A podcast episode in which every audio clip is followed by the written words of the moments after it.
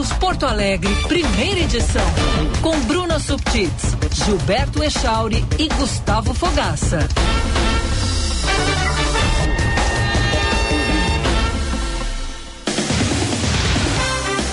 9 e 29, bom dia, bom dia. Band News Porto Alegre, primeira edição, está entrando no ar nesta quinta-feira, 25 de maio de 2023. 20 graus a temperatura em Porto Alegre, sol, céu azul, calorzinho hoje, assim como tem sido nos últimos dias. Seja bem-vindo, vamos até às 11 horas da manhã.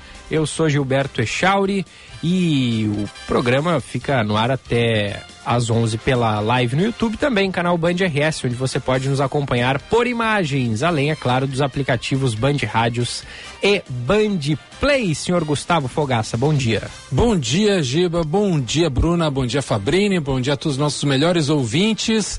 Lindo dia de quinta, esse veranico, né, de maio que estamos vivendo. Vai a 30 graus hoje, parece a temperatura. Caramba. Só que o fim de semana é chuva e frio, né? Então é só uma ilusão, pessoal. É, aquilo que precede o frio geralmente, né? Umas temperaturas mais altas. Winter is coming. A umidade, é, exatamente. e aí, Bruna, bom dia. Bom dia, Gufo, Giba, bom dia a todos os nossos ouvintes. Hoje vou dar um bom dia especial para os meus colegas de redação no Jornal do Comércio, que completa 90 anos nesse dia 25 de maio. Obrigada. Jornal do Comércio que surgiu, eu estou lendo aqui, na, tá na página 2 hoje do JC, um pouco da história. Em 25 de maio de 1933, com o nome Consultor do Comércio. Né, e o seu uh, pioneiro lá, o fundador, uh, Genor ja Cardoso Jarros, junto com a esposa Zaida Jarros, eles tinham na época uma máquina de escrever Hamilton e um mimeógrafo. Na mimeógrafo, legal. Exato. e era para, na época, comunicar aos atacadistas a entrada de produtos coloniais em Porto Alegre e se consolidou aí com o passar dos anos como o principal jornal de economia do Rio Grande do Sul, das notícias locais.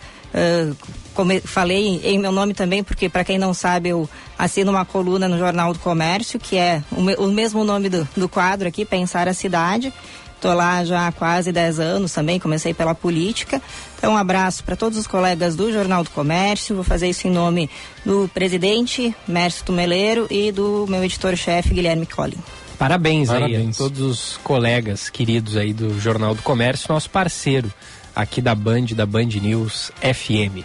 Participe da nossa programação mandando o seu recado para o 51 998 730993. 51 998 730993. Também participe, é claro, pela live no YouTube. Estamos no ar. O Gufo estava há pouco ali mostrando as páginas do Jornal do Comércio nesta sua versão de aniversário. Então acompanhe lá YouTube Band RS. Pode mandar o seu recado, inclusive de áudio, pra gente rodar aqui, ó. Central de Ouvintes, Ricardo Boixá. Onde você participa mandando a sua denúncia, fazendo a sua reclamação, que a gente cobra as autoridades, o poder público, os responsáveis e traz as respostas aqui Inclusive tem chegado, né? Algumas denúncias, a gente está atrás, às vezes algumas respostas demoram um pouquinho, mas a gente não esquece, viu? A gente vai trazer aqui. É, não, não, não vamos deixar para trás nenhuma, né? Porque é, é importante fazer esse serviço, né? essa prestação para os nossos queridos e prezados ouvintes. Vamos nessa? Ó, o primeira edição é para PUC RS, 75 anos de impacto positivo real na sua vida e no mundo. Centro Clínico Mãe de Deus, cuidando da sua saúde. Porque no Centro Clínico Mãe de Deus, você e seus familiares contam com mais de 160 médicos em mais de 60 consultórios modernos e equipados. Mais de 30 especialidades, atendendo os principais planos de saúde e particulares. Centro Clínico Mãe de Deus, ligue, marque a sua consulta, telefone é o 3230 2600. 3230 2600.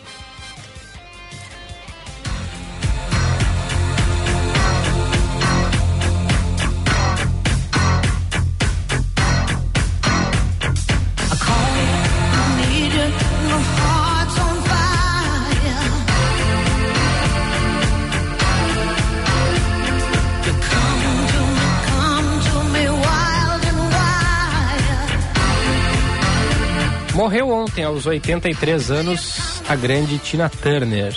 E aí, Gufo? Tinha uma relação, assim, Nossa, tem, com a música da sim, quem, quem cresceu nos anos 80 não tinha como, né? Tocava muito é, é, assim, o significado dessas músicas e principalmente com primeiro com a entrada, né? Ela fez um personagem Mad Max, que foi um filme marcante dos anos 80, em 1985, e a partir daí também ela alcançou um nível mundial, né? De sucesso com vários hits. Foi uma pessoa que teve uma vida muito turbulenta no começo da carreira, né? Uma relação bastante tóxica com o marido, com Ike Turner.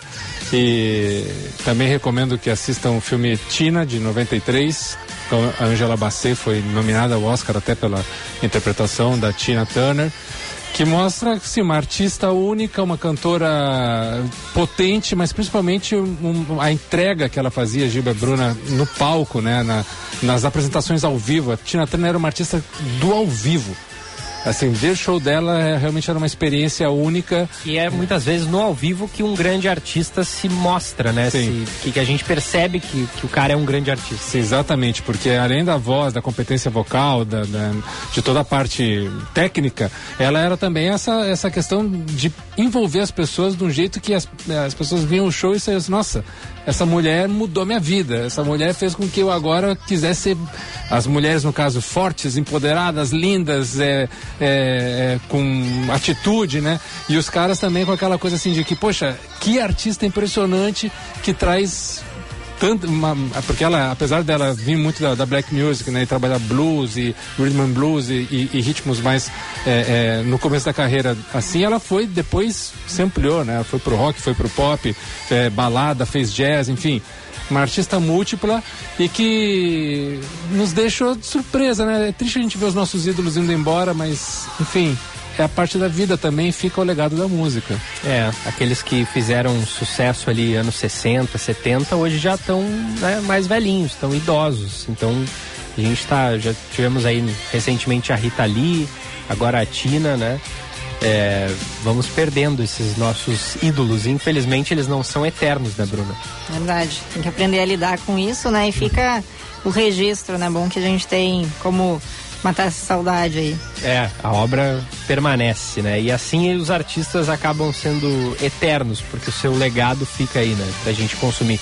Tu gostava da Tina? Tinha alguma relação com a música dela? Conheço, sim, as músicas mais que se tornaram mais conhecidas, essa principalmente, né? Não chego a ser, não chego a ser fã, Eu também mas não. também não tenho essa mesma relação, acho que quase eh, nenhuma banda, tem alguns poucos artistas que eu acompanho mais. Quem é, quem tem a veia musical como vocês dois, consegue analisar de outra maneira, né? Não só a letra, não só o sucesso, mas também a forma como é cantado, presença de palco, isso tudo é, é, também é marcante para muita gente, né? Imagino que para vocês especialmente. É, mas eu, eu, assim, adoro a voz dela e tal, mas não, não, não, não, não tenho aquela relação de fã, sabe? É, é que vocês talvez sejam mais jovens, né? A- o, o auge da, da Tina Turner foi ali, é, é, apesar dela nos Estados Unidos ter aparecido nacionalmente nos anos 70, ela explodiu na- mundialmente nos anos 80. É, e principalmente com o, o Mad Max, né? E, e festivais que ela participou, como o Rock in Rio, por exemplo, eram é, é, a, a possibilidade de assim abrir é, mercados que ela não chegava antes. Então, quem, quem, como eu, tinha nessa época aí 10, 12, 15 anos, foi totalmente inundado pelo que ela fazia e pelo, pela, pelos discos, pelas músicas, né? As rádios tocavam muito em sequência, várias músicas. Essa baladinha que a gente está ouvindo, é, é, Wanna Lose You, também é, é- é maravilhosa e também tocou muito nas FMs na época, né? Então, quem viveu os anos 80 não tem como se separar da imagem da música da Tina Turner. E depois, com o passar do tempo, ela não teve mais essa, essa projeção, né? Os anos 90 com o rock alternativo tomou conta nas rádios, virou mainstream, virou realmente rock alternativo, né? Nirvana, Pearl Jam, aquela coisa mudou muito a cara do musical comercial dos anos 90 e depois com a chegada da internet, a pulverização dos nichos e tal, essas coisas que eram tão mainstream, tão grandes, elas viraram nichos, né? E, e aí a Tina Turner fica só como uma lembrança, como um- uma bela lembrança de assim, de uma mulher única que fez coisas que nenhuma mulher tinha feito antes que foi, né, ao mesmo tempo que esposa, mãe e tudo mais, que um- uma mulher do dia a dia faria, ela foi passou por vários processos internos em relação com bebida, com droga, com marido tóxico, com violência doméstica e nunca deixou de expressar isso artisticamente, ou seja, ela era uma voz disso também. Então tem essa importância de levar é, a, a, realidade do dia a dia para a música, estar ali e estar na frente do palco, que né, a pessoa tem que estar no palco, ela tem que se despir de muitas coisas e falar assim, não, estou aqui para mostrar quem eu sou, quem é a minha arte. E ela nunca se escondeu nesse sentido. Aqui o Ricardo Wolinski, né, parafraseando Cazuza, antes meus ídolos morriam de overdose, hoje de velhos, bom dia, bom programa. A idade chega, né, é, às vezes é estranho falar isso, mas assim, é o ciclo, né, da vida. Sim não que a gente espere que a pessoa vá, mas assim, a gente sabe que isso em algum momento vai acontecer com todos nós, então faz parte do ciclo. Sim. É, ela é, ela era conhecida também como a rainha do rock, né? Sim. Muito embora, assim, a, a música dela não fosse bem o rock tradicional que a gente conhece, ou pelo menos no início não era, depois até é que era um atitude, mais, né? né? Era isso que eu ia dizer. É. é, é a atitude rock and roll ela, é. ela tinha, né? Sim. Tava bem presente na, na Sim, porque ela veio do blues, na verdade, né? E o blues é o, o, pai do rock, né? Exato. Então, cantar blues, a atitude de estar no blues no palco, ela é muito roqueira. E a, e, a, e a Tina levou isso pro palco à medida que ela foi crescendo e foi virando realmente uma popstar, uma diva, né? Ela, ela começou a alternar essas coisas, mas aquela energia, aquela força, aquela, aquele vozeirão impressionante, isso nunca se perdeu. É, é verdade. E mais de 100 milhões de discos vendidos. Caramba. Ela botou 188 mil pessoas no estádio do Maracanã em 1988. E assim, nossa, super. É uma super artista, né? Eu tava vendo mais cedo que ela não tinha feito em uma das curiosidades aqui que eu achei, porque aí a pessoa morre e aparece, né? Um monte de matéria na internet. e, e, aí uma delas era sobre curiosidades. Ela nunca fez aulas de canto ou dança. É, um talento natural, né? Tem, pessoas que nascem com sim, isso, não sim, tem. é impressionante. Impressionante mesmo, né? Impressionante. E, e sabe que hoje, durante o Band News Acontece, que é o programa que tem aqui na Band News das 6 às 7 da manhã, para quem acorda cedinho e quiser ligar, é um programa musical. E eu toquei hoje o Legal. disco, esse que a gente está ouvindo, o Foreign Affair, né? De 89. Uhum. É, e aí, enquanto estava tocando a faixa The Best, que a gente tocou ali primeiro, o nosso ouvinte, o Tiago, deixa eu ver se eu recupero a mensagem dele aqui. Ele mandou o seguinte, ó. Bom dia, Gilberto. Isso às 6h26 da manhã ele mandou. Bom dia, Gilberto. Sabe que ano passado eu e a minha mãe fomos ao show da Bonnie Tyler.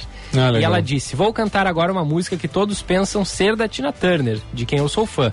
Mas na verdade é uma música minha e a versão da Tina foi a que ficou mais conhecida. E ela cantou The Best, né? Uhum. E aí na hora todo mundo deu risada. E eu vou dizer que nunca soube, mas essa música é na realidade um cover que a Tina fez da Bonnie Tyler. Descobri pela boca da própria. E eu também não sabia que The Best, talvez o maior sucesso uhum, da Tina Turner, né? Uhum. Não, não, não tenha sido de, de autoria dela. É, ela não era a compositora né, da maioria das músicas dela, né? É, tanto que no começo da carreira ela cantava as músicas do marido, do Ike Turner, né? É, que além de explorar ela financeiramente, também explorava ela digamos, de forma trabalhista, né? Se houvesse um, algum tipo de regulamentação que impedisse aquilo no momento, mas ele realmente era, é, usava ela nesse sentido, de, de como uma artista que ele ficava com os recursos e ela botava a cara. Então, é, é, é ela não, não foi assim uma autora da maioria das músicas dela, cantou de, de vários artistas diferentes, mas uma grande intérprete também, né? De Nossa. músicas dos outros e, do dela, e das dela mesmo. Sem dúvida, sem dúvida. Vamos ouvir mais um pouquinho clássico dos anos 80. You must understand the touch of your hand makes my pulse react. That it's only the thrill of boy meeting girl cause it's a trap. It's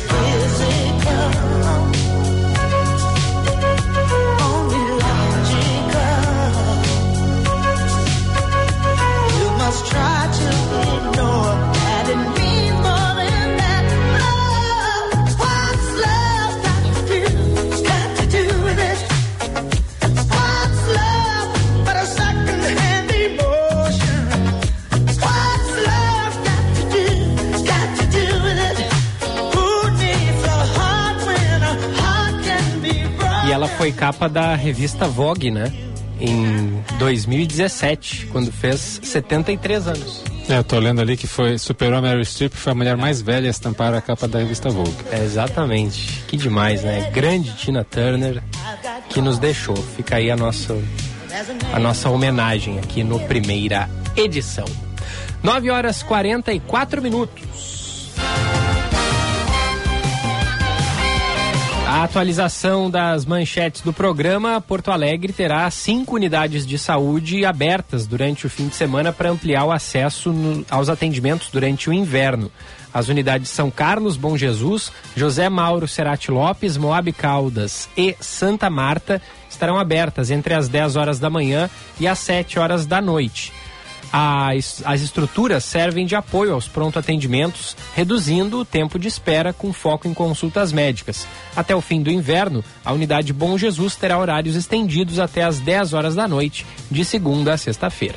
O Ministério de Minas e Energias pediu uma manifestação técnica sobre a termoelétrica de Rio Grande. Ontem, uma comitiva gaúcha esteve em Brasília para tratar do tema. A avaliação, que passará pela Agência Nacional de Energia Elétrica, deve ocorrer em até 30 dias.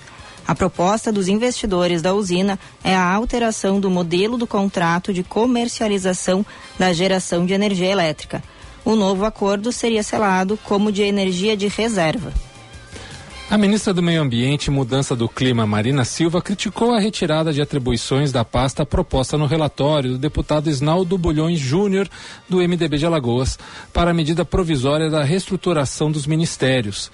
O relatório prevê a retirada da Agência Nacional de Águas e do Cadastro Ambiental Rural e a saída da demarcação de terras indígenas do Ministério dos Povos Indígenas para o da Justiça e Segurança Pública. A medida provisória, aprovada por uma comissão mista de deputados e senadores, fortalece o Centrão com as mudanças no governo. E sobre esse assunto específico, Gilberto, Bruno e ouvintes, a gente queria até trazer aqui algumas, algumas ideias, né? É uma pauta mais nacional, mas ela termina envolvendo todos, porque ela vai repercutir na vida de todo mundo. Não tem como a gente evitar isso, né? Na vida da cidade, na vida de quem mora no campo, é inevitável, né? Ontem foi um dia bastante triste, assim, ao meu ver, na, no, no que a gente tem a ver com sustentabilidade, com a defesa do meio ambiente do Brasil, né? Por uma série de coisas que casualmente aconteceram todas ontem, né? Não é que foi premeditado que fosse assim, mas elas terminaram acontecendo ontem, então hoje a gente vai repercutir um pouquinho isso. Eu vou listar elas aqui rapidinho, botar na mesa para a gente conversar, né?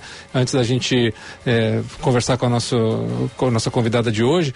Mas que primeiro, né? O, eu dei uma lida na, na, no relatório do, do IBAMA, da, da, da Petrobras, quer dizer, apresentado ao IBAMA para aquela perfuração próxima à, à, Foz do Amazonas, e há uma série de incongruências, de falhas assim terríveis que eu, eu, eu, jamais pensei que esse tipo de coisa deveria ser prevista, mas faz todo sentido que seja prevista, como por exemplo é, a, o aeródromo do, de Oiapoque, que seria a base para essa construção, ele teria um acréscimo de 3 mil por cento no seu tráfego aéreo, o que, o que teria um impacto direto nas aves, na, nas árvores, né, na, em toda a flora e também na vida das mais de 7 mil pessoas indígenas de povos originários que têm em, em tribos ao redor do aeródromo, é, de diferentes é, tribos, mas que moram ali perto. Isso não foi em nenhum momento estudado e de que forma isso seria impactado.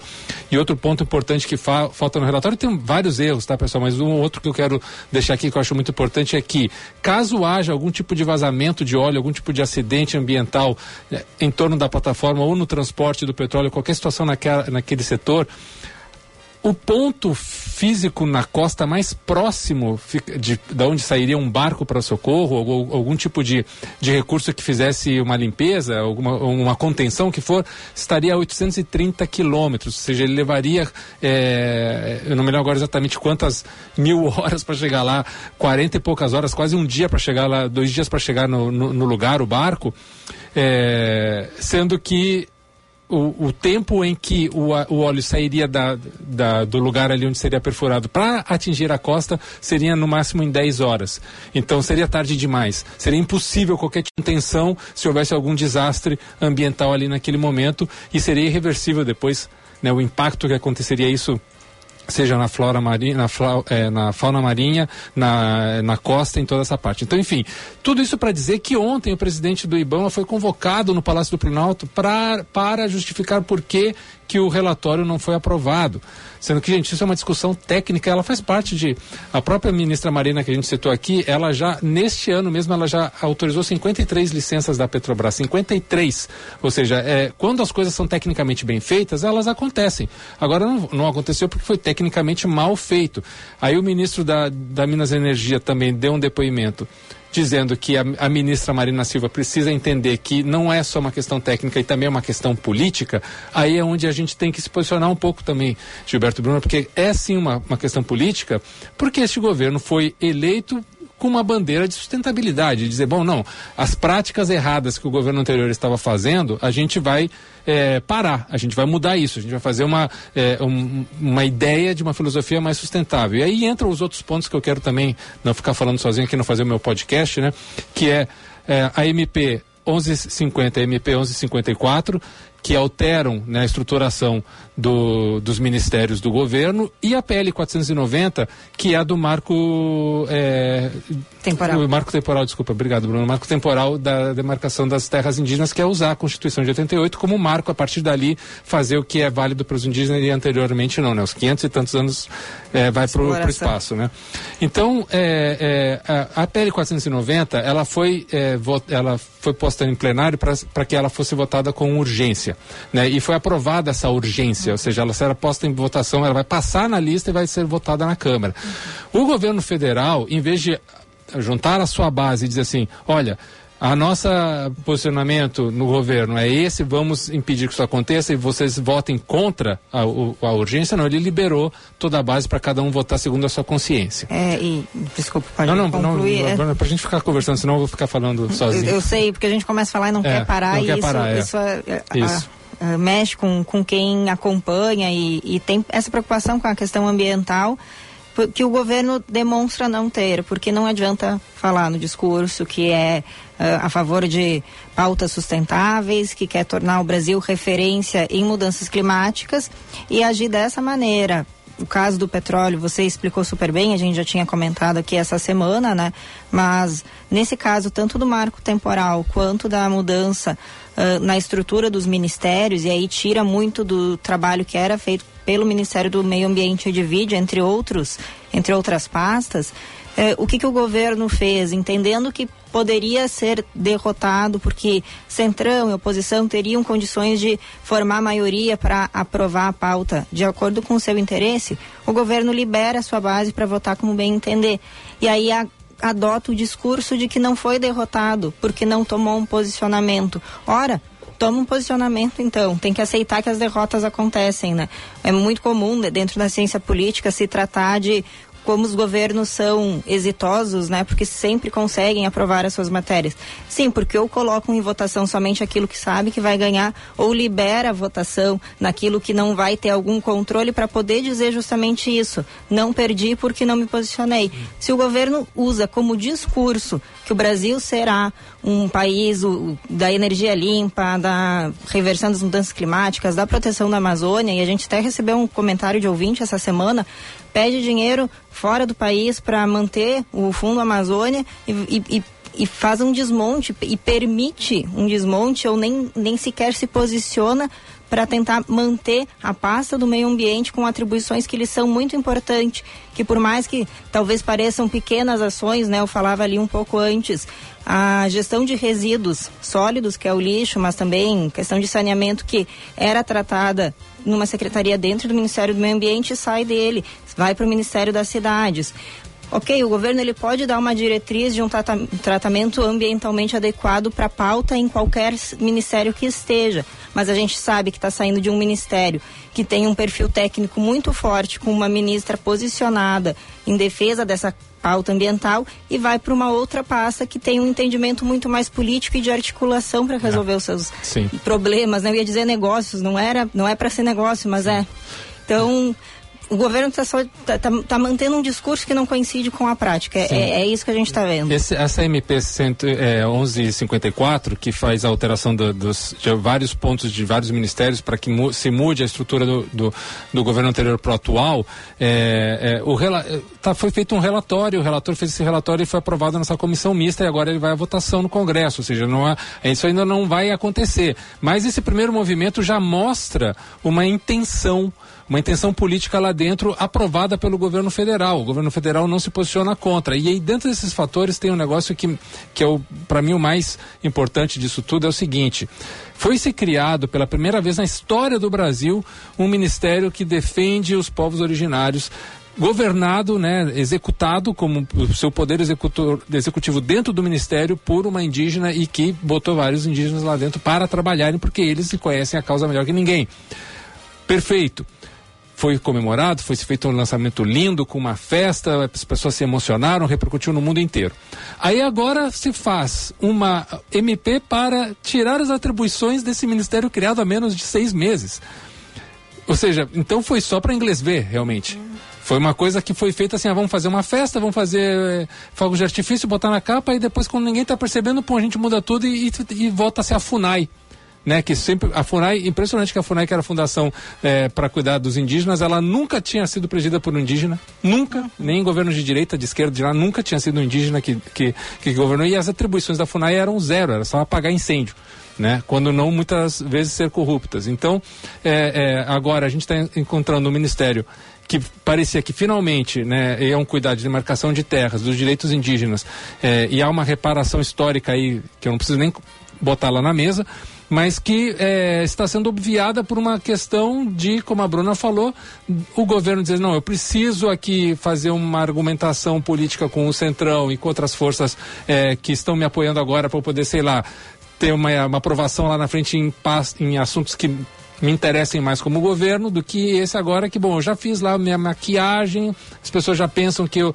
Então, por exemplo, essa questão do marco é, temporal, é, ano passado houve protestos lá em Brasília muito forte quando isso foi levantado durante o governo Bolsonaro. Aí toda a esquerda, toda empurrou a sociedade, não, vocês precisam se posicionar, vamos protestar para que isso não aconteça. Aí agora, como o governo não é de direita, não há uma movimentação para dizer, não, vamos lá, vamos protestar de novo porque isso não pode acontecer. E não pode, gente, não pode. Até vou, para quem não tem uh, conhecimento assim do que é o marco temporal, é um entendimento, essa discussão começa no judiciário, na verdade, né, a partir de um caso em que se diz que, a, que uma população indígena reivindicando o reconhecimento e a demarcação da terra que ocupa, há um entendimento jurídico de que não, porque a Constituição ela traz lá em, em, alguns dos seus artigos de que é, ela seria é, que ela reconhece o, os povos indígenas no, no, local onde eles estão. Então, esse marco temporal é a ideia de que só pode ser demarcada a terra que é ocupada que era ocupada antes de 1988, quando foi promulgada a Constituição vigente no Brasil como se a gente não soubesse que os indígenas sofrem perseguição, foram expulsos de suas terras desde 1500, não é uma coisa de agora. Então, o, aquela comunidade não estar num determinado território em 1988 não significa que ela não tenha relação com aquele território. Pode muitas vezes ter significado um processo de expulsão, um processo de, uh, de enfim, do, tomada daquele território que é reconhecido pela comunidade, pelos povos indígenas, como seu de origem, né? Então o marco temporal ele traz essa ideia muito confusa. Eu sei que é, é, é, é estranho pensar nisso, mas sim, ele traz a ideia de que se você não estava lá ocupando em 1988, então você não é, não tem por direito aquela terra. Ora, em 1500 essa, esse país era todo terra indígena, esse continente todo era um território indígena. Então não faz sentido este argumento, mas é um argumento que está sendo, claro, estou falando do que do meu ponto de vista, né? E é um argumento que está sendo eh, defendido essa ideia do marco temporal, por quê? Porque você vai acabar ou vai minar com muitas das possibilidades de demarcação que já estão em andamento. Isso se não se pensar em rever as que foram feitas ao longo dos últimos 30 anos, desde que nós temos a Constituição atual. Uh, vou tentar dar um pitaco bem rápido. Não, desculpa, sobre, não capaz, quando você falava sobre ah, ah, isso que o governo está abrindo, né, essa, essas concessões ao Congresso, se fala muito da ideia de que já não temos mais. Porque o Brasil ele tem um presidencialismo de coalizão, é um termo que eu acho um, um pouco complexo para compreender e explicar, mas é aquela ideia de que, bom, se elege um governo e ele precisa desse auxílio do, do Congresso e fazer articulações com diferentes partidos para ter a chamada governabilidade. E aí fala que quando está nas mãos do Congresso, Câmara dos Deputados e Senado, a decisão por muitas das decisões, eh, as muita, muitas das decisões importantes a um governo, não é mais esse governo executivo que está tomando elas, é sim o Congresso Legislativo. Então você não tem mais um presidencialismo de fato, como é o, né, o regime aqui no Brasil, e sim um semipresidencialismo. O presidente está lá, ele cumpre uma função de chefe de Estado, ele viaja o mundo apresentando o Brasil, mas quem está governando mesmo é o Congresso.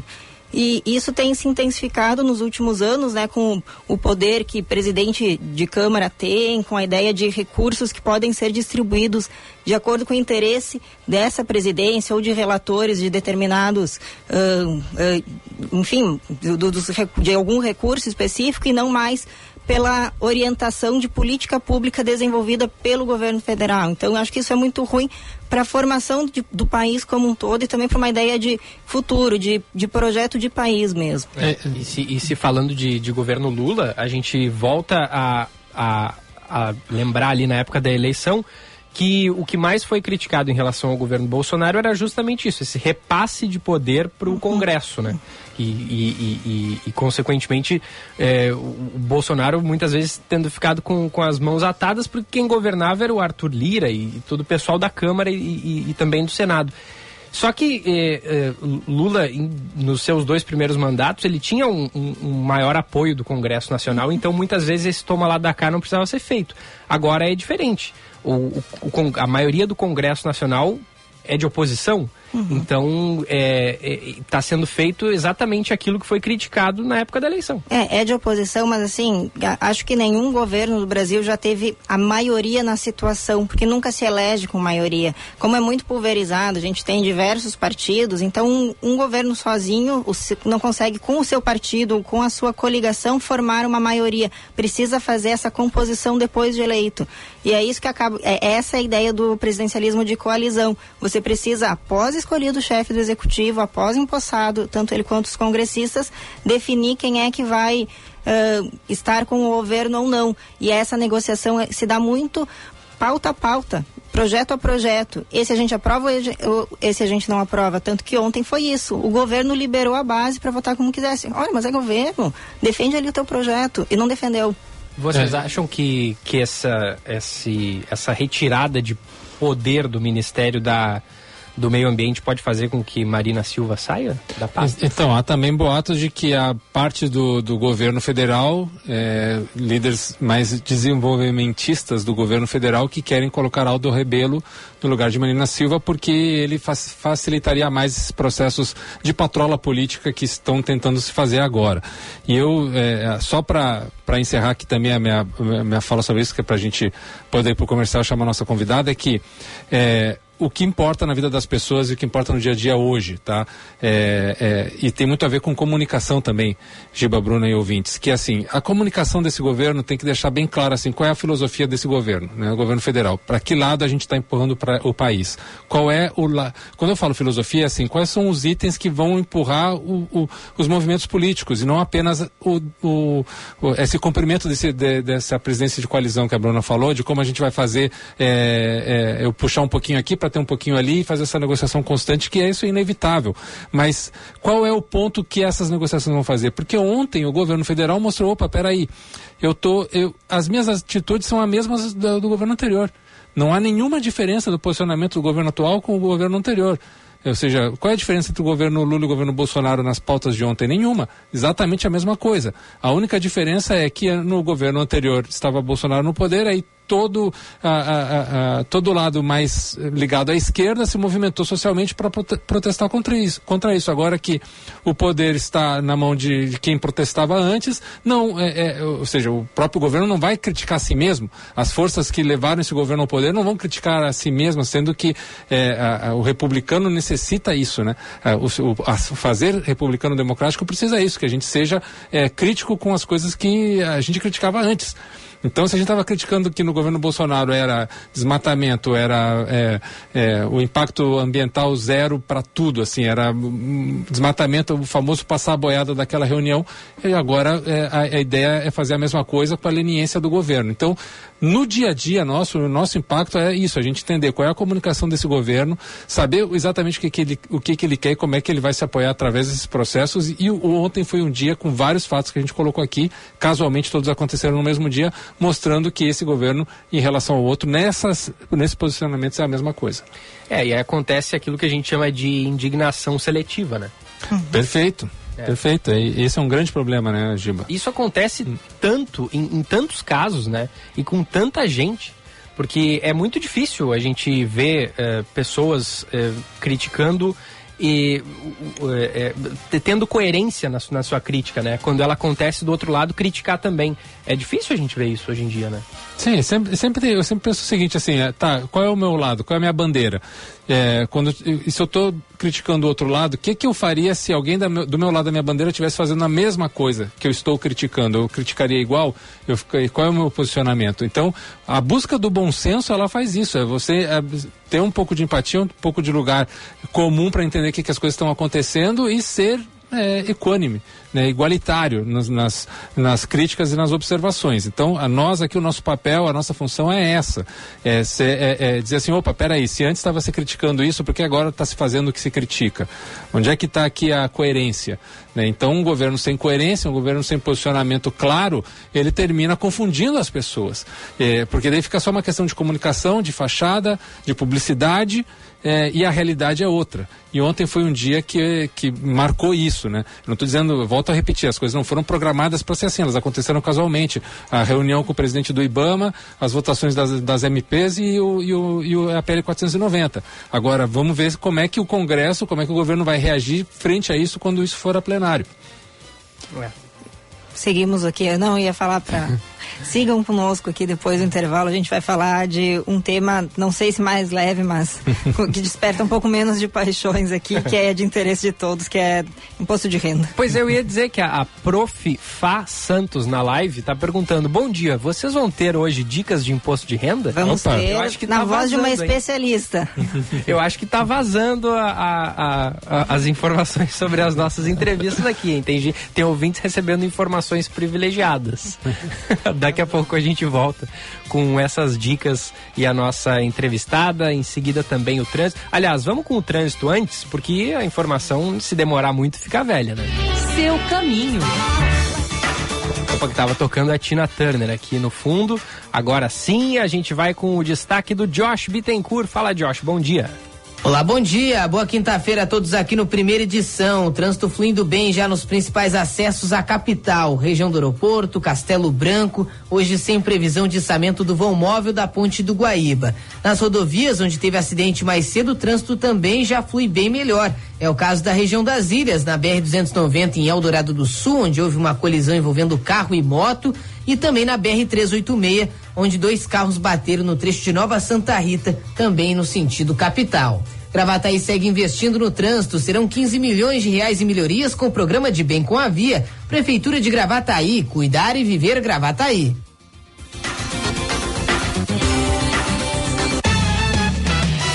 PUC 75 anos de impacto positivo real na sua vida e no mundo. Centro Clínico Mãe de Deus, cuidando da sua saúde. Ligue, marque a sua consulta 3230 2600. A gente vai deixar a previsão do tempo para um pouquinho depois. Rápido intervalo, a gente já volta. Você está ouvindo Band News Porto Alegre, primeira edição. Fena Doce 2023, de 2 a 18 de junho, em Pelotas. As delícias que dão água na boca, os sabores irresistíveis. E a cobertura, é claro que é na Band. Você acompanha as notícias da feira mais doce na Band TV, rádios Bandeirantes e Band News e Band Digital. Aqui você tem o recheio para não perder nenhuma fatia. Oferecimento Fena Doce, doce sabor da infância, de 2 a 18 de junho. Realização CDL Pelotas. Mais que uma universidade, a PUC é um ecossistema completo que gera impacto, transforma realidades e desenvolve soluções em diversas áreas da sociedade, do ensino à saúde, da cultura ao empreendedorismo e inovação. Acesse pucrs.br barra impacto e conheça iniciativas que dão respostas aos desafios do nosso tempo. PUC, 75 anos de impacto positivo real na sua vida e no mundo. Conheça o lugar. Seu novo lugar para jantar em Porto Alegre. Um menu com receitas originais, ingredientes frescos e culinária consciente, com opções de carnes, mar e veganas. O lugar está localizado no bairro Boa Vista e seu menu traz a gastronomia feita com afeto, saúde e muito sabor. Além de uma carta exclusiva de drinks. Surpreenda-se com um ambiente verde e acolhedor. No almoço ou jantar, este é o seu lugar, junto da Carlos Gomes e da Praça Japão. Conheça o menu no Instagram, arroba o Lugar Food. Delivery pelo iFood. Garanta o seu plano de saúde Unimed Porto Alegre, com preços de 2022. Sua família ou empresa merecem todo o cuidado da maior rede médica do Brasil e o atendimento exclusivo da Unimed. Não perca essa oportunidade. Últimos dias. Planos de saúde Unimed com preços de 2022. Ligue hoje para 3316 5000 e saiba mais. Essa condição é só até 31 de maio. Aqui tem oportunidade. Aqui tem Unimed.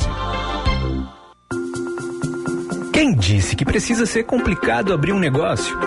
Com o Tudo Fácil Empresas, você faz isso de forma digital, sem complicação e sem custo nenhum. Basta acessar tudofacilempresas.rs.gov.br e formalizar o seu negócio. Tudo na palma da sua mão em apenas 10 minutos. É fácil, é rápido, é gratuito. É Tudo Fácil Empresas.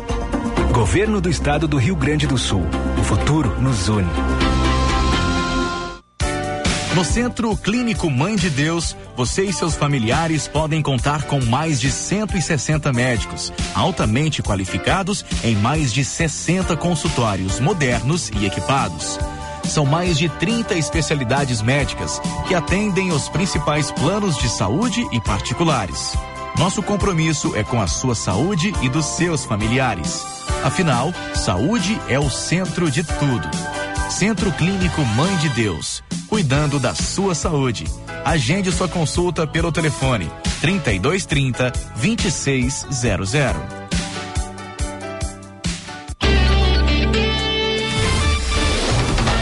Você está ouvindo Band News Porto Alegre, primeira edição. Band News, tempo.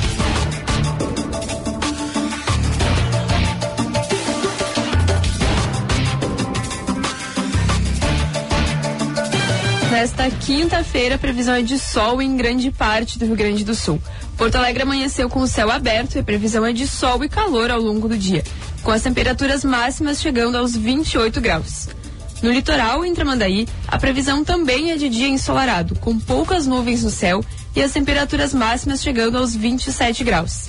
Calor também na região da fronteira. Em Uruguaiano, o tempo amanheceu aberto e sem nuvens, com as temperaturas variando de 16 a 29 graus. E na Serra Gaúcha, em Gramado, o dia amanheceu aberto e a previsão é de que fique assim ao longo do dia. As temperaturas devem variar dos 11 aos 26 graus. Da Central Band de Meteorologia, Fabrini Bartz. Valeu, valeu Fabrini, 10 e 12, PUC RS 75 anos de impacto positivo real na sua vida e no mundo, Centro Clínico Mãe de Deus, ligue e marque a sua consulta 3230 2600. Convidada no estúdio, Bruna, e o assunto interessa a todos, se não quase, é, todos, né? Praticamente todo mundo, precisa declarar o seu imposto de renda até quarta-feira da semana que vem. A gente está aqui conversando com a Eliane Soares, ela é contadora, conselheira do Conselho Regional de Contabilidade do Rio Grande do Sul. Muito obrigado pela presença. Sabemos aí que está uma semana agitada para ti, né? Mas é, é, vir aqui esclarecer, tirar essas dúvidas é ajuda muito aí o, a nossa audiência. Então, obrigado por estar aqui conosco. Muito bom dia a todos, os ouvintes, os telespectadores aí da do YouTube, internautas. E estamos aqui para poder ajudar todo mundo a tirar as suas dúvidas aí na reta final da declaração do imposto de renda.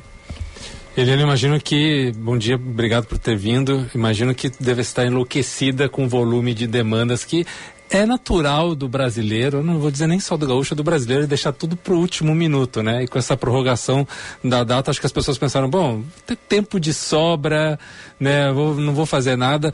Primeiro, conta pra gente como é que tá esse teu dia a dia agora nessa correria e depois uma pergunta mais específica que eu queria te fazer é sobre a isenção. Se tu pudesse contar para os nossos ouvintes quem é isento de, de, declarar e mesmo quem é isento se ele tem que preencher o formulário, seja lá no, no aplicativo ou no site. Então, realmente a vida está corrida Uh, estamos aí, não só eu, mas assim, todos os meus colegas de classe, uh, a demanda é altíssima. A situação de ter prorrogado o, o prazo da declaração esse ano fez com que as pessoas relaxassem e fossem procurar documentação de uma forma bem tardia. E isso está ocorrendo assim em muitos escritórios e não temos mais, só esse prazo das pessoas físicas, tem as declarações, as ECDs, as SPEDs, que também vencem no mesmo prazo. Então, o pessoal de escritório, meu abraço para todo mundo, força na peruca tá difícil, o pessoal tá dormindo uh, muito pouco, poucas horas de descanso e muitas horas de trabalho. E estamos contando aí com a sensibilidade uh, da Receita Federal para prorrogar o prazo das ECDs, porque isso vai causar um grande alívio aí para todos os colegas da contabilidade. Desculpa a ignorância, o que, que é ECD? Então, é uma espécie de declaração de imposto de renda das empresas, das pessoas jurídicas. Certo. Então, elas se acumularam tudo no mesmo prazo. Sim, imagina então, a então, nossa vida está difícil. E sobre a isenção, quem, quem está isento de, de pagar o IR e como esse, é obrigado também a preencher os formulários? Então, a, a questão da isenção ela é, é um pouco complexa. As pessoas às vezes entendem estarem isentas de declarar, de pagar, mas são coisas distintas. Por exemplo, uh, o pessoal que está uh, isento de declarar é quem teve a renda inferior a, a R$ 28.559. É, o, o primeiro quesito, digamos assim, é, que, que tem nas situações de obrigatoriedade. Mas aí tem mais outras seis possibilidades que pode fazer com que aquela pessoa esteja obrigada a entregar né? E quem possuiu ali rendimentos isentos uh, acima de 40 mil reais, quem tem bens acima de 300 mil, né? Então tem uma, uhum. uma relação que as pessoas precisam primeiramente avaliar se se enquadram em uma daquelas condições tem que preencher o formulário. Agora, se não se enquadra em nenhuma das, das, sete situações de obrigatoriedade, ela não precisa se preocupar, ela não tem, não tem que declarar. Certo, porque até um pouco tempo atrás era necessário fazer preencher o papelzinho, né? Exato, né? existia uma declaração chamada declaração de isento para a pessoa comprovar que estava viva, que ainda tinha um CPF, uhum, né? E hoje em dia isso não é mais necessário. A Receita Federal hoje tem outros meios de saber que a pessoa está uh, viva ainda e que né, não não tem aquele rendimento acima daquela, daquele valor. Quais são as principais dúvidas que as pessoas vêm tirar contigo relacionadas ao imposto de renda? O que, que tu mais costuma responder, que o pessoal mais se atrapalha? Geralmente as pessoas eh, imaginam que quando compram uma casa, quando adquirem um carro, um terreno, por conta disso elas têm que pagar o imposto, mas não é bem assim. Isso depende muito da situação, porque eh, geralmente as pessoas têm os seus rendimentos, né? E por conta de possuir esses rendimentos, que elas têm aquele lastro, aquela condição de adquirir. Então, não é por conta de adquirir bens que ela está sujeita a pagar o imposto de renda. Ela está sujeita a pagar o imposto de renda em cima das rendas, dos rendimentos que ela tem e não dos bens que ela possui. Certo. Falando em rendimentos, aqui até estava uh, olhando um material seu também, né, sobre o ganho com apostas esportivas online, que devem ser declarados. Acho que isso é uma novidade, talvez pegue muita gente de surpresa, né? Qual é a, a explicação para isso? Então, hoje no Brasil é, virou uma febre a questão das apostas Sim. esportivas por conta aí dessas apostas de jogo de futebol. Uh, hoje tem apostas de jogo de pôquer, de jogo de tênis, basquete, uhum. todas as modalidades esportivas. O UFO ganha uma fortuna com isso. Ah, é? é o que dizem. então, e o, e o pessoal não sabe que tu tem não tem que, que escutar todo mundo que está nesse estúdio aqui, tá? ah, tá? Só, só, fala comigo. Eles, é, é. E aí o povo tá ganhando aí uma rendinha considerável aí com esses jogos e tem jogos de cassino também, tem, tem aquelas maquininhas, slots aí que a gente tanto sonha aí em, em, Las Vegas, por exemplo, a gente tem isso hoje na internet. E, e esses valores, esses ganhos vêm, a origem são do exterior. Então o que que acontece? Quando o, o contribuinte eh, tem esses ganhos e, e essas, esses ganhos vêm do exterior, ele tem que tributar via carnê-leão. Então, muita gente não sabe disso, né? Então, o pessoal é obrigado a tributar via carnê-leão, que é um programinha que tem da Receita Federal que tu acessa pelo portal ECAC, né? Tem algumas situações que vão fazer tu chegar ao programa, até ter esse acesso e, e com alguma credencial ali, com a senha do GOV, né? E a pessoa vai lá e preenche todo mês todos os ganhos que recebeu dessas, dessas atividades, né? Você não e... fez isso mês a mês, agora está num sufoco. Exatamente. Uhum. Então, para quem não fez esse acompanhamento desses ganhos mensalmente, vai ter que reunir os seus extratos bancários, eh, lançar ali mês a mês, apurar o imposto e recolher, porque a Receita depois vai cobrar. E não importa se ganhou uma bolada ou se ganhou um valor pequeno, tudo Exatamente. tem que ser declarado. Tudo tem que ser declarado, informado, não necessariamente vai ter imposto. Por exemplo, quem teve um ganho até mil, mil novecentos e pouco, no, dentro do limite da isenção da tabela, não vai pagar imposto. Mas só que Agora, quando a pessoa vai fazer a declaração de ajuste anual, que é justamente o imposto de renda, essa, esses ganhos vão se somar aos outros ganhos que a pessoa já teve, né? Do, da sua atividade de trabalho, ou do, do seu ganho lá como uma atividade de autônomo, enfim. Isso vai se somar e aí, claro, pode sim a, a aumentar o imposto. Perfeito. A, a questão, desculpa, Bruno, do, do dependente, né?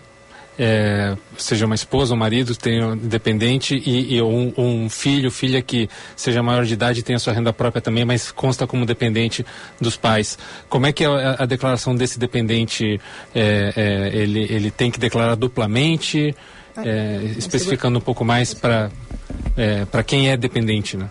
Então, a questão do dependente tem que ser muito bem avaliada, porque muitas vezes aquele filho, aquela esposa, aquele pai, aquela mãe, sogro, sogra, nem sempre vai ser bom ele constar como dependente. Por quê? A Receita faculta aos contribuintes que eh, realize a sua declaração de forma que ela fique mais favorável para você né? Então ela não vai te exigir, não, tu tens, tu é obrigado a declarar teus dependentes. Não, se for mais vantajoso tu declarar, tu declara. Por quê? Porque essas pessoas que têm renda, vai se, essa a renda do dependente, ela vai somar a renda do titular uhum. da declaração. E nem sempre vai valer a pena.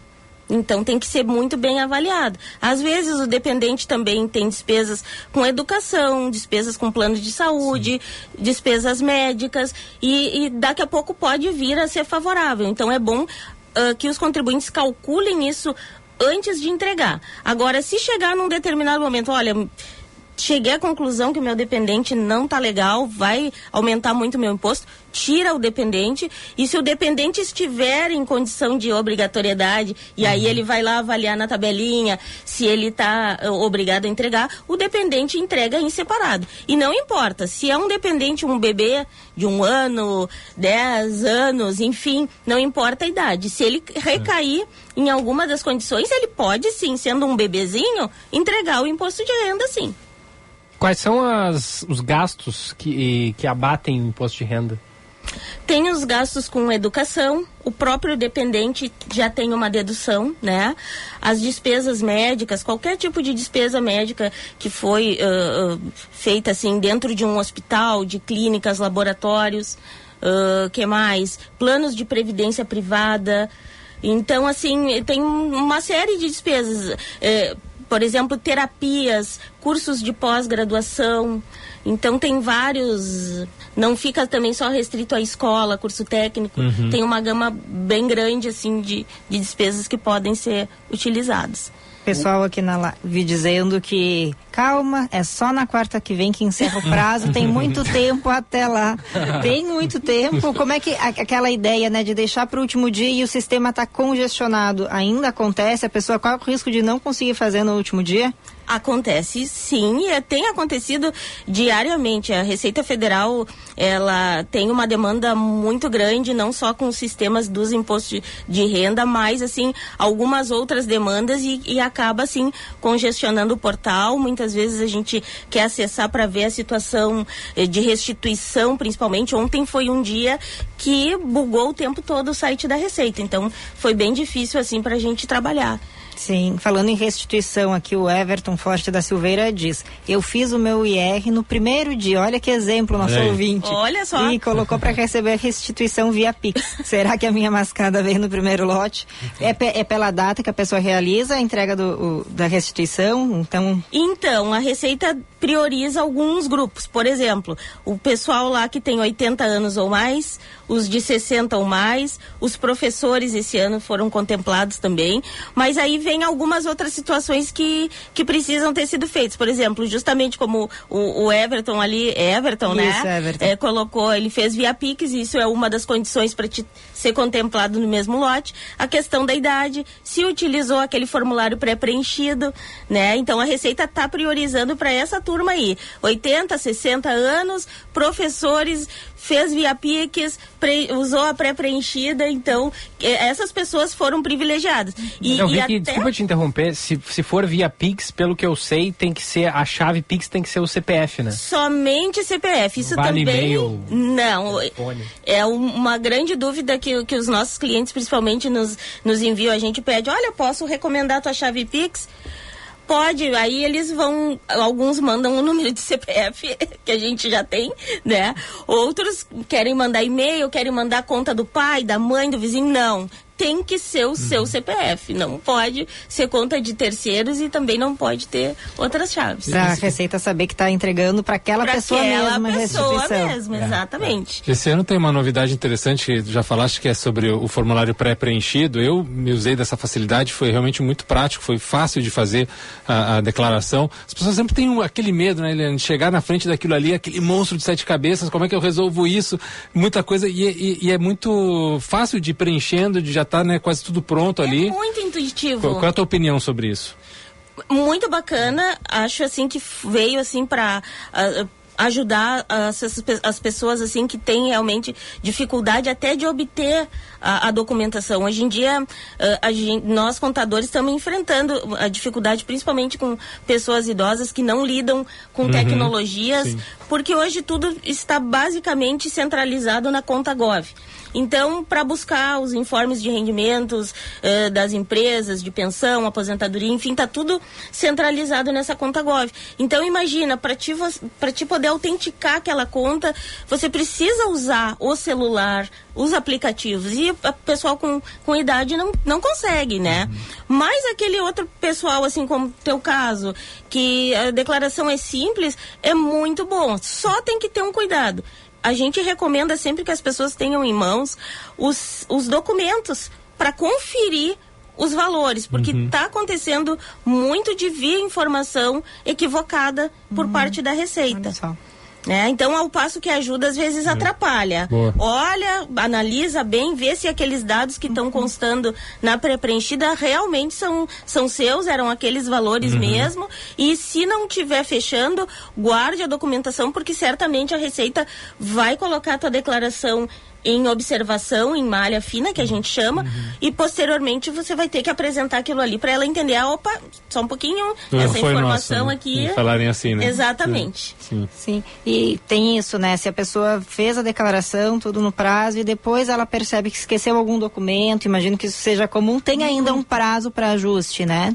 Na realidade, é, tem um prazo de cinco anos, vamos dizer assim, né? Mas assim, assim que detectar que faltou uma informação ou que aquela informação está inexata, procure rapidamente ir lá e sanar o problema fazendo uma declaração retificadora. Aí você vai precisar sempre do número do último recibo da declaração entregue para retificar. Pode retificar tantas quantas vezes forem necessárias. Para mostrar que você tá em, que você sabe que tem aquele gasto, só foi uma falha para preencher, né? Porque senão cai na malha fina, cai na como malha você disse. fina. E é importante também que os contribuintes tenham isso em mente. Entregou a declaração hoje, amanhã você já pode lá acertar, acessar o portal do ECAC e conferir se a sua declaração passou, né? Se não ficou nenhuma pendência, porque a Receita está hoje com alguns mecanismos de conferência que ela consegue rapidamente dizer se a tua declaração está consistente ou não. Então, de um dia para o outro, tu já consegue saber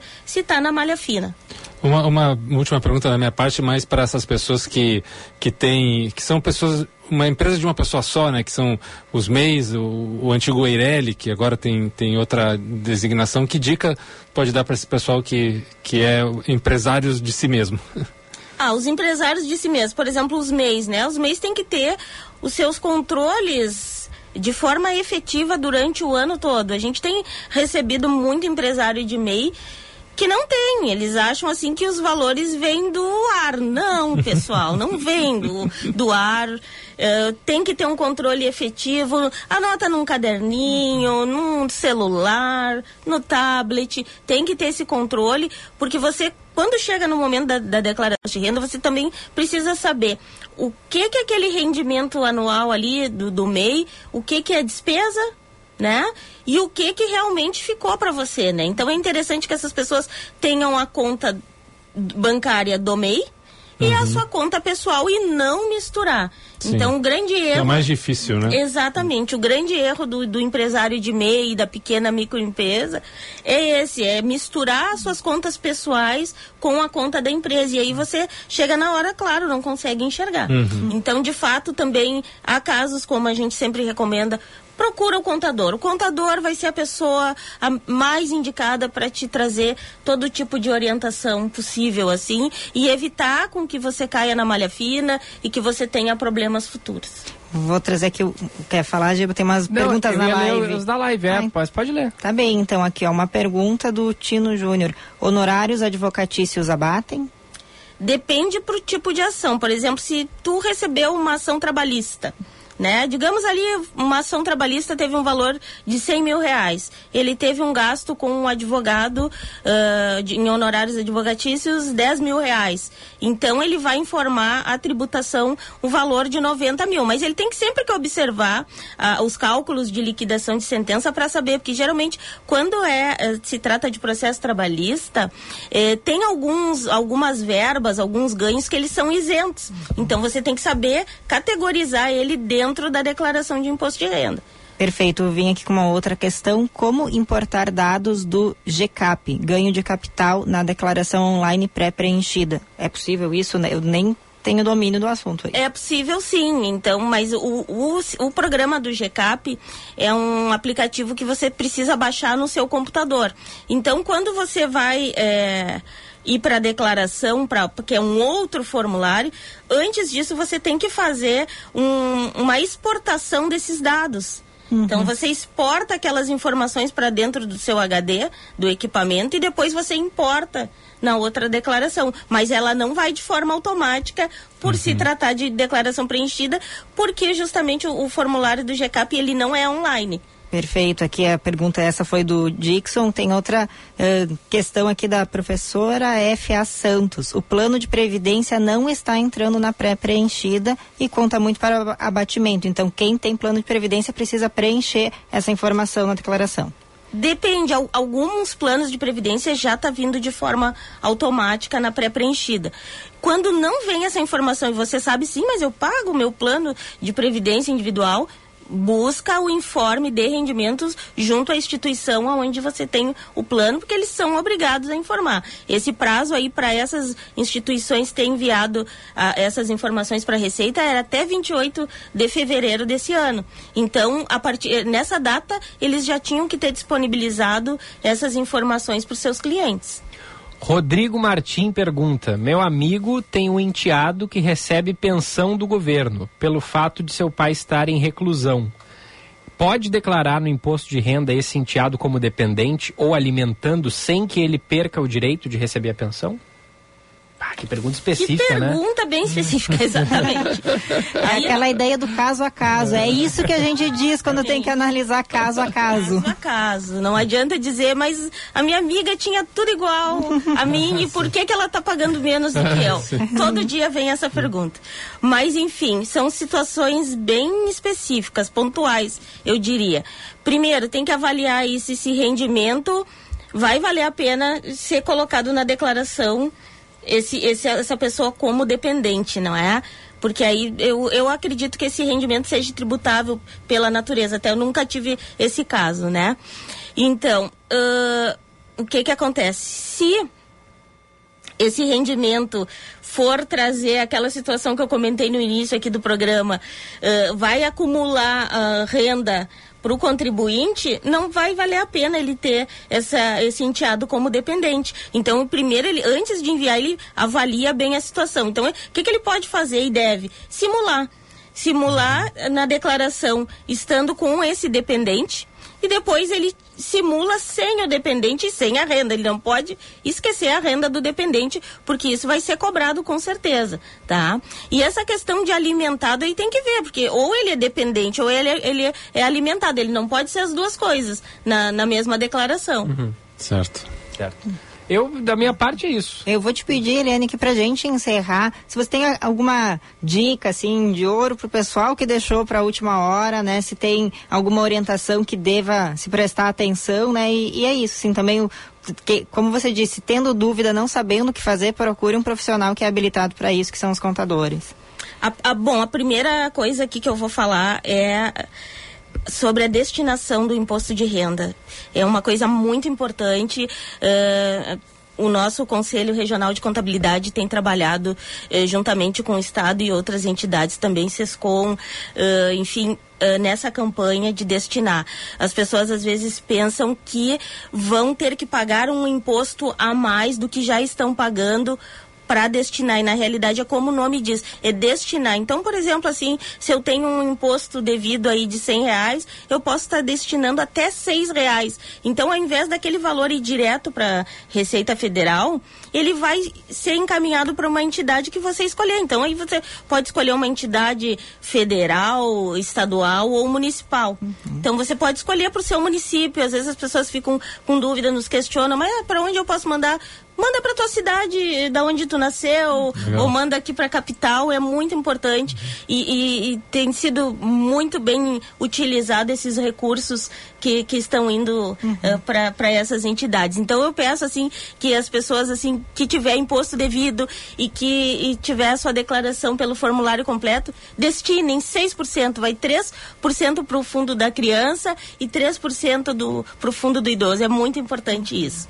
E a dica final assim de ouro que eu posso dizer para o pessoal é o seguinte: não tá com a documentação completa, entrega com o que tem, entrega hoje, entrega amanhã, não deixa para semana que vem. certo. E corre atrás da máquina e tem mais alguns dias que você pode acionar aí os seus bancos para pedir informação, as suas fontes pagadoras, fazer a senha do Gov, gente, vamos fazer a senha do Gov, nível prata. Chato que a, a, senha tem que ter letra maiúscula, minúscula, número e símbolo. Mas, é, mas eu não uso assim, eu uso pelo aplicativo do banco. Eu tenho o aplicativo do banco no celular e aí eu coloco lá que eu quero logar pelo aplicativo, ah, preencho o meu CPF, entro no aplicativo do banco e dou ok.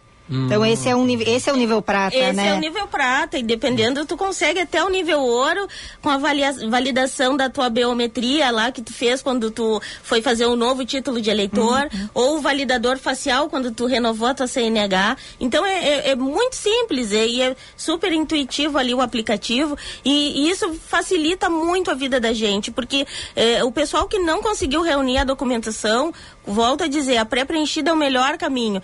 Verifique item a item da, da sua declaração e veja assim se realmente aquilo ali é verídico. Se não for, exclui simplesmente apaga ou altera os valores e envia assim mesmo. Bom, aí passou, passou o 30 de, de 31 de maio, avalie de novo, vá lá, faça a consulta no portal do ECAC, veja se a sua declaração foi aprovada, né? E se foi aprovada, melhor, vamos aí comemorar. Agora, se não, vamos ver aí o que que faltou. E, e vai atrás, né? E vai atrás, e vamos à luta. Perfeito, Eliane Soares, contadora, muito obrigada aí pelo seu tempo, pelas dicas, pelas informações, válidas, muito válidas com certeza aí para todos os nossos ouvintes. Eliane respira fundo e vai. Vou mesmo, vou porque ah, ah, os aplicativos do escritório lá, WhatsApp, e-mail, estão lotados aí de pessoal que está mandando o documento ainda, né? Se existisse o fax, volto a dizer, ia estar tá chegando por fax, o contador revoltado é que sabe bem aí. Bom trabalho para ti e para todos os contadores e contadoras. Muito obrigada, foi um prazer estar aqui com vocês nessa manhã, muito agradável aqui, que me fez lembrar de, da minha infância aqui na, na, na TV Bandeirantes. Eu participava muito do programa do Tio Tony. Olha Ai, só, que legal. legal. Poxa, que bom Um então de prazer ter de estar volta. Tá em casa, Tô então. em casa, Ah, muito legal. legal. Bom Um abraço para todo mundo aí que enviou perguntas no chat. Muito obrigada mesmo. Obrigada. Abraço 10 e 38 intervalo, a gente já volta. Band News FM, temperatura. Oferecimento Cindy Lojas Porto Alegre. Inspiração para transformar o varejo. 21 graus, um décimo.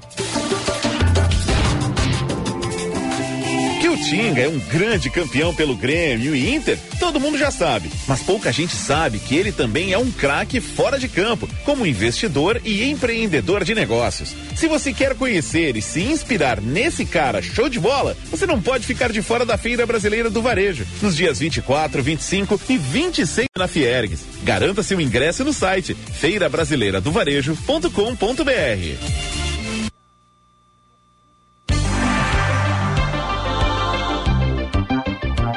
Você sabia que os vírus influenza, causadores da gripe, sofrem mutações de um ano para o outro? Então não perca tempo e faça já sua vacina. Seu cuidado hoje protege você e quem você ama o ano inteiro. Nas clínicas e vacinas Unimed, você tem toda a qualidade e segurança que precisa para imunizar toda a família. Aqui tem confiança em cada dose. Aqui tem Unimed.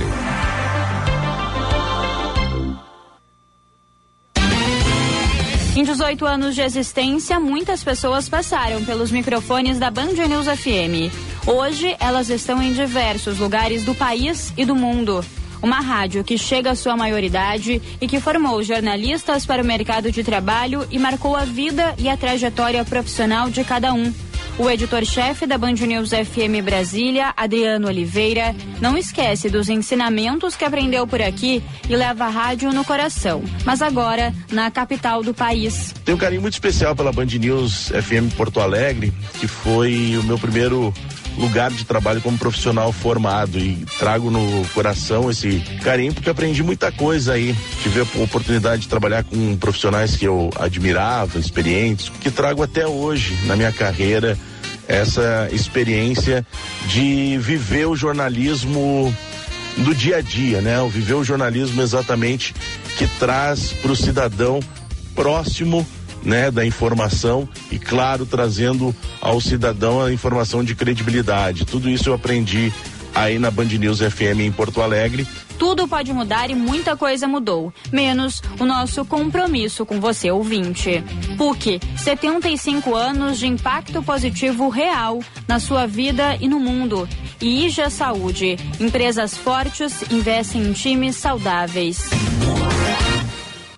Se em algum momento você pensou em fazer uma obra ou reforma, a hora é agora. Eu sou o William Piva, diretor do Grupo Elevado, e quero te fazer uma proposta. Nós unimos todos os esforços com bancos e fornecedores para que nesta semana, até dia 27, pudéssemos garantir uma negociação completamente diferente do padrão de mercado. Sua obra vai sair. Visite a Elevato. É negócio garantido. Conheça o lugar. Seu novo lugar para jantar em Porto Alegre. Um menu com receitas originais. Ingredientes frescos e culinária consciente, com opções de carnes, frutos do mar e veganas. O lugar está localizado no bairro Boa Vista e seu menu traz a gastronomia feita com afeto, saúde e muito sabor. Além de uma carta exclusiva de drinks. Surpreenda-se com um ambiente verde e acolhedor. No almoço ou jantar, este é o seu lugar, junto da Carlos Gomes e da Praça Japão. Conheça o menu no Instagram, arroba o Lugar Food. Delivery pelo iFood. Garanta o seu plano de saúde Unimed Porto Alegre, com preços de 2022. Sua família ou empresa merecem todo o cuidado da maior rede médica do Brasil e o atendimento exclusivo da Unimed. Não perca essa oportunidade. Últimos dias. Planos de saúde Unimed com preços de 2022. Ligue hoje para 3316 5000 e saiba mais. Essa condição é só até 31 de maio. Aqui tem oportunidade. Aqui tem Unimed. A descoberta de cada ingrediente tem a magia de adoçar a vida, fazer nosso dia mais contente. Fena doce, doce sabor da infância. Encantos de uma vida, vem pra Fena Doce. Fena Doce, de 2 a 18 de junho. Patrocínio Banrisul, Ozenete e Empório Gelê. Apoio Sicredi e Ecosul. Apoio institucional, Câmara Municipal e Prefeitura de Pelotas. Governo do Estado do Rio Grande do Sul. Realização CDL Pelotas. Aprenda marketing digital e entre no mercado digital com o Clube Share. O Clube Share possui mais de 100 cursos para você se qualificar. São cursos, formações que irão te ajudar a aprender sobre marketing digital com os melhores profissionais do país. Saiba mais em tudodeshare.com.br ou no Instagram arroba tudodeshare. Não fique para trás, invista na sua qualificação.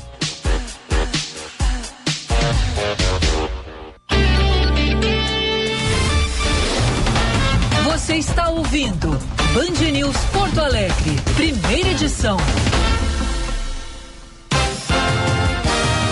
De volta, primeira edição aqui na Band News FM, 10 horas 44 minutos. Para PUC RS, 75 anos de impacto positivo real na sua vida e no mundo. Centro Clínico Mãe de Deus, cuidando da sua saúde.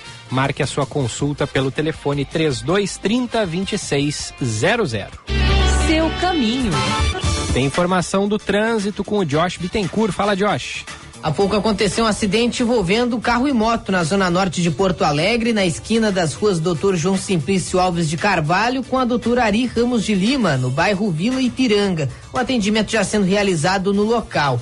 Fluxo carregado pela Cis Brasil no sentido bairro a partir da Francisco Traem até o terminal Triângulo, mas no sentido centro o trânsito flui bem pela Cis Brasil. Carlos Gomes segue também com movimento acentuado, desde o viaduto da Protásio Alves até a Plínio Brasil Milano em direção à Zona Norte. Savaralto Hilux Days foi prorrogado até sábado. Hilux SRX 2023 com nota fiscal de fábrica e 3 mil em acessórios originais. Passe em uma Savaralto Toyota e aproveite. No trânsito, escolha a vida. Gilberto. Obrigado, Josh. 15 minutos faltando para as 11 da manhã. Falar de superlotação de emergências, porque nem chegou o inverno ainda, né, Fabrini Bartz? E as emergências aqui da capital já estão operando acima da sua capacidade, né? Bom dia. Bom dia, Gilberto. Bom dia, ouvintes. Isso mesmo, há mais de dois meses o Hospital da Santa Casa passa do índice de 200% de ocupação. Com 24 leitos disponíveis para o SUS, hoje a emergência do hospital contabiliza 62 pacientes em atendimento. A maioria dos pacientes crônicos que já realizam tratamento no local acabam recorrendo à emergência SUS devido a alguma intercorrência. Normalmente são pacientes oncológicos ou em fila de transplante, como casos de infarto e AVC. Além da Santa Casa, as emergências do Hospital Clínicas e do Grupo Hospitalar Conceição também operam com superlotação. Ambos estão atendendo apenas os casos com risco de morte nesta quinta-feira. No Clínicas, entre adultos e crianças, 165 pacientes estão nas emergências para os 120 leitos disponíveis. Já no Conceição, há 73 pacientes hospitaliza hospitalizados para 56 leitos. Muito bem, fica aí o alerta, né? Situação já bem, bem grave. Obrigado a Fabrini, que volta ao longo da Obrigado, programação. chefinha. Vamos com os destaques da dupla Grenal. Hoje tem o. Ah, não! Falta Pensar a Cidade. Olha aí, já ia me esquecendo. Cidade. Falha. Bruna Subtits. Vai mais. E aí, É, Bruno? hoje vou fazer, ao invés de pensar a cidade, trazer conteúdo, aí a gente já falou de muitos temas complexos e muitos que eu acompanho eh, nesse espaço aqui, né, da- ligados à pauta ambiental e, e quanto ela interfere onde a gente vive, né, nos espaços urbanos. Mas para quem não sabe, para quem me conhece aqui da rádio e, e não sabia quem era a Bruna antes de 24 de abril, quando estreamos, né, eu sou jornalista já há algum tempo e assino uma coluna no Jornal do Comércio, né? Por isso falei mais cedo aí da minha outra casa e que se chama Pensar a Cidade, justamente. Criei esse espaço aí há algum tempo para acompanhar especificamente o processo de revisão do plano diretor aqui de Porto Alegre, mas justamente para poder tratar das pautas locais, aquilo que interfere na nossa vida, no dia a dia. Esse espaço, então, para quem quiser conhecer no site do Jornal do Comércio, procura ali ah, no menu superior. Opa, capaz. No menu superior onde diz colunas, vai encontrar ali a minha foto, meu nome, escrito Pensar a Cidade também. Então fica esse convite. Ali tem ah, um blog que é atualizado quase diariamente, assim, sempre que tem conteúdo novo ah, sobre ah, o debate do planejamento urbano em Porto Alegre especificamente, mas também as questões ambientais, de gestão de resíduos, que é o lixo que a gente fala muito aqui, então tem atualização ali com frequência, o histórico de matérias, dá para procurar todas do ano ou procurar pelos anos anteriores também. E fica o convite hoje mais curtinho, né? Amanhã eu vou trazer então um comentário sobre um- uma etapa específica aí da revisão do plano diretor de Porto Alegre, né? O relatório que a consultoria entregou à prefeitura, uh, quase 700 páginas ali de uma análise do que nós temos hoje em termos de planejamento urbano e uma orientação de como seguir daqui para frente, né? Estou lendo este documento, já fiz uma primeira avaliação, então amanhã eu trago um pouco mais de detalhe que eu encontrei ali. Hoje deixo como dica, quem quiser já ler sobre o assunto está no blog Pensar a Cidade no site do Jornal do Comércio. Plano diretor não é assunto para papo curto, né? Rapidinho. Tem É, eu preciso ter um tempinho, preciso um pouquinho mais de tempo. Eu sei que a gente está aí na, na reta final e hoje tem assunto muito importante do esporte, né? Que vem é, hoje Libertadores, Sim, isso, então. é verdade. Então, Mas- não mas- é o tempo. Mas, Bruna, para quem quiser, para os ouvintes que querem saber um pouco mais o que, que aconteceu na cidade realmente, nas entranhas de Porto Alegre e arredores, ler o Pensar a Cidade no Jornal do Comércio é fundamental e aí é bom ali no site que tem o histórico, pode ver as matérias anteriores e acompanhar né, o andamento das coisas, então eu recomendo altamente. Obrigada. Futebol. Oferecimento Super Alto BR. Única concessionária Ford em Porto Alegre e Pelotas. Pois é, hoje tem o Inter em campo pela Libertadores contra o Metropolitanos a partir das nove da noite pelo horário de Brasília, na Venezuela. E o Taigor Jank tem as informações. Fala, Taigor. Às 9 horas da noite, horário de Brasília, o Internacional enfrenta aqui em Caracas a equipe do Metropolitanos da Venezuela, buscando se consolidar na liderança do seu grupo na Libertadores da América. O resultado da outra partida do grupo, a vitória do Independiente Medellín sobre a equipe do Nacional, coloca no Inter a obrigação de ter um bom resultado aqui em Caracas, para que o Inter retorne à fase e à faixa classificatória da sua chave na Libertadores da América. Para este jogo, o técnico Mano Menezes comandou um último treinamento no centro de treinamentos do Caracas Futebol Clube, o Cocodrilos Sports Park. E neste treinamento, em um CT com um gramado sintético, Mano definiu a equipe titular, que terá John como goleiro. O teste feito na véspera da partida deverá confirmar Kehler, portanto, no banco de reservas. No mais, poucas mudanças em relação ao time que perdeu o último clássico Grenal. A ausência de Maurício por lesão será substituída por Wanderson, que começou o último clássico no banco de reservas e no sistema defensivo, sem mercado com lesão muscular, Nico Hernandes deverá ganhar uma vaga. O provável time do Inter tem John no gol, Rômulo, Moledo, Nico Hernandes e Tauan Lara. O meio-campo de Johnny Campanharo e Alan Patrick. Na frente, Pedro Henrique, Wanderson e Luiz Adriano. Com as informações do Inter direto de Caracas, falou o repórter Taigor Janke. E com o Grêmio, Matheus Dávila. A quinta-feira será de treinamentos com portões fechados, mas apenas a parte do aquecimento a imprensa poderá acompanhar. O técnico Renato Portaluppi, ao aos poucos vai ganhando novos reforços. O lateral direito João Pedro foi liberado nesta quarta pelo departamento médico gremista e poderá ser relacionado para o jogo contra a equipe do Atlético no próximo sábado, fora de casa. Por ser no gramado sintético, dificilmente um atleta que está voltando de lesão será utilizado pelo técnico Renato Portaluppi. De qualquer maneira, já é uma boa notícia na projeção da Copa do Brasil na próxima semana em Minas Gerais contra o Cruzeiro. Importante dizermos aqui que Ferreira apareceu no campo depois de muito tempo tratando de uma lesão muscular. No departamento médico, o jogador começa a viver uma nova etapa da sua recuperação. E a ideia é que a partir do final do mês de junho possa ser liberado para voltar a ser opção de Renato. Com as informações do Grêmio, falou o repórter Matheus Dávila. Pitaco do Gufo.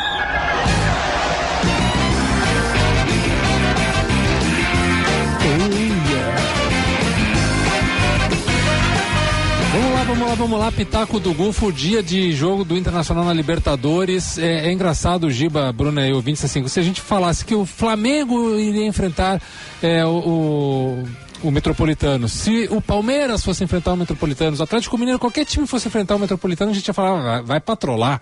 Ah, mas o Flamengo vai enfrentou passar o por cima. Nublense ontem e não ganhou. Pois é, mas a gente pensava assim, vai passar por cima do Nublense, né? Agora, como é o Internacional, as pessoas já ficam assim, hum, não sei, hum, que dúvida. É, assim, eu já vou dizer assim, o Inter vai vencer. Não sei se vai jogar bem, mas vencerá. É, porque também, se não vencer, é aquilo que a gente falou ontem, para que está jogando a Libertadores? Esse é o jogo que, que dá para vencer tranquilamente, porque é um time muito ruim do outro lado. A boa notícia para mim, eu achei a saída do Kehler, que realmente é um, um jogador que não está num nível técnico suficiente, torcer para que o John aconteça, mas é um time bem desfalcado, é um time diferente e, dif- difícil. É, não vai ser um jogo fácil para o Internacional nesse sentido, pelo próprio Inter. Mas o adversário me parece o adversário para fazer os três pontos. E outra se confirmou aquilo que a gente falou, né? Os times brasileiros não estão tão fortes na Libertadores, com exceção, claro, do Palmeiras, que patrolou o Cerro Portenho lá em Assunção, no, no Paraguai. É, o Cerro Portenho, para quem não sabe, é o time que mais vezes participou de Libertadores na história, porque simplesmente eles participam todos os anos, né? Então, de algum jeito ou de outro, o Cerro Portenho tá ali. Mas é, é, contra um time forte, um time grande, o Palmeiras foi lá, fez 3 a 0 natural, poderia ter feito mais. É o único time do Brasil, assim, realmente forte na Libertadores, mesmo não sendo o líder do seu grupo. Os outros estão um pouco cambaleantes, então o Inter não está muito diferente.